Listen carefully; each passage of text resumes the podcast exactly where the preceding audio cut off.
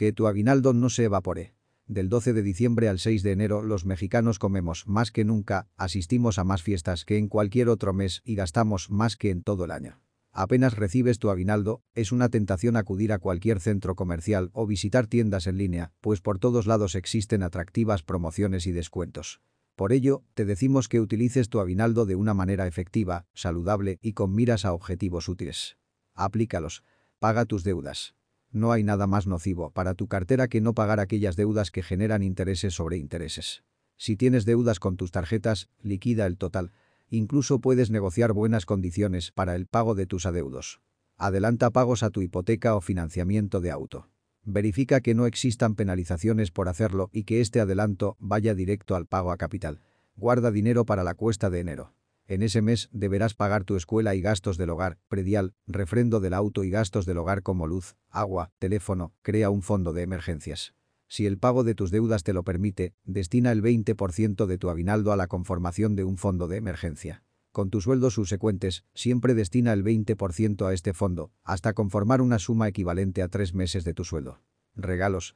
Cómpralos con anticipación. ¿No lo hiciste?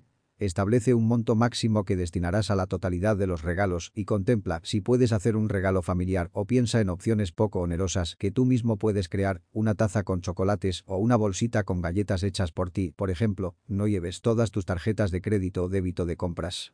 Así evitarás pensar en los pagos de 6 o 12 meses sin intereses.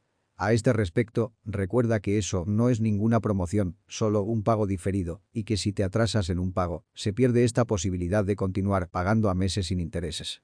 Planea tus vacaciones con anticipación. Si las planeaste con antelación, disfrútalas sin exceder el presupuesto que tienes destinado. Apenas piensas planear a dónde te irás de Navidad. Demasiado tarde. Mejor aprovecha los atractivos turísticos de tu ciudad, hay miles y sin tráfico. Evita pagar con tarjetas de crédito. El dinero que aquí está no es tuyo. Si lo vas a hacer, difiérelo a los menos meses posible. No caigas en el frenesí navideño. Navidad no es la única época del año que tienes para hacer regalos a tus seres queridos.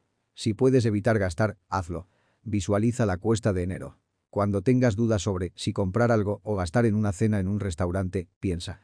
¿Te sentirás cómodo en enero habiendo hecho ese gasto o estarás dándote de topes contra la pared? No te olvides del ahorro y de tu retiro. Esfuérzate y destina al menos el 10% de tu aguinaldo en aportaciones voluntarias para tu afore o al fondo de inversión que destinaste para este fin. Regálate a ti mismo buenas finanzas. Finalmente, recuerda que tener unas finanzas para arrancar el año es el mejor regalo que te puedes dar.